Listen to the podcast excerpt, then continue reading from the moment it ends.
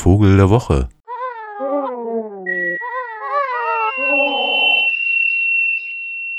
Gerade ist es ja ein bisschen schwierig äh, mit den Vögeln und äh, damit auch mit den Vögeln der Woche. Gewünscht wurde ja mal wieder so ein richtig attraktives, kluges Vogeltier zum Vogel der Woche zu küren.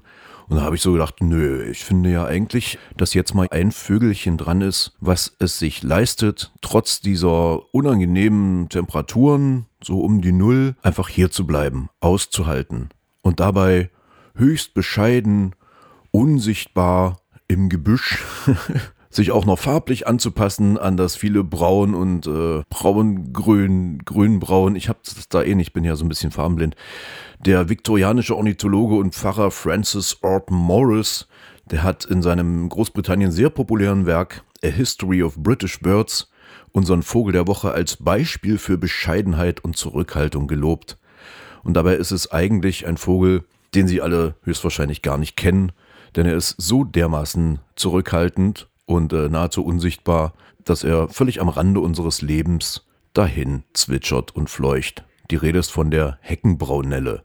Wie der Name schon sagt, ist auch der Körper des Vogels ein wenig unscheinbar, etwas kleiner als ein Spatz, sieht er doch aus wie ein äh, Spatzenweibchen, nur ein wenig blaugrau am Kopf und eine ganz kleine, zarte Zeichnung der Kehle verrät, dass es sich nicht um ein Spatzenweibchen handelt. Ab und an könnten sie allerdings den dann doch bemerkenswerten Gesang der Heckenbraunelle hören.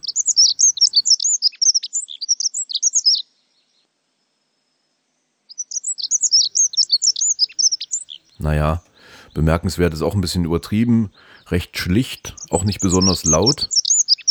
Sie erzeugt auch einen sehr hohen, dünnen Ton, den man so als Lockruf auch ab und zu nachts hören kann wenn die Heckenbraunellen tatsächlich dann vor noch stärkerem Wintereinbruch fliehen, denn sollte es zu eisig werden, finden sie nichts mehr zu fressen, wie viele andere Vögel auch, und sterben, das wollen sie nicht.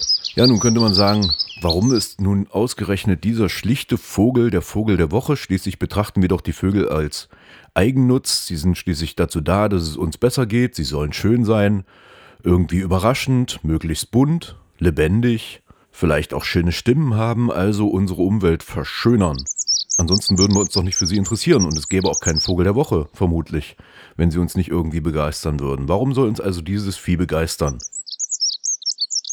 Weil kaum jemand weiß, dass dieser unscheinbare und zurückhaltende Vogel, wie es der britische Ornithologe Orton Morris beschrieben hat, ein gar nicht so zurückhaltendes Sexualleben hat. Denn wenn zum Beispiel in Fichtenschonungen die Brutdichte sehr hoch wird oder auch in Parkrändern, dann kann es schon mal sein, dass sich ein Weibchen mehrere Männchen teilt und umgekehrt. Ein Männchen auch mit mehreren Weibchen zusammenlebt. Das heißt, dass da sehr gemischte Großfamilien entstehen, ohne dass großartig Zank und Streit passiert und da die Männchen einander die Augen aushacken. Nein, ganz im Gegenteil, sie akzeptieren, wenn doch so viel Angebot äh, und so viel anziehende Partnerschaftsmöglichkeiten da sind, dass die auch genutzt werden. Und damit hatten es die Heckenbraunelle ja scheinbar dann doch ein bisschen was voraus. Zumindest dem Gros aller Bewohner und Bewohnerinnen unserer Städte, wo sich die Menschen ja nun doch ein bisschen ballen. Und lebt ein viel freizügiger, lebt ein viel freizügigeres Leben der Hippie unter den Vögeln sozusagen und bleibt dann auch noch hier, wenn es Winter wird, um uns vorzumachen, dass das Miteinander auch in der winterlichen Natur durchaus funktioniert, um dann schon mal im April ein erstes Nest zu bauen. Aber soweit sind wir noch nicht. Erstmal bleibt uns ab und an ein winterlicher Gesang der Heckenbraunelle oder wenigstens das metallische zarte Ziepen, der Vogel der Woche, der unscheinbarste, den unsere Umgebung zu bieten hat, die Heckenbraunelle.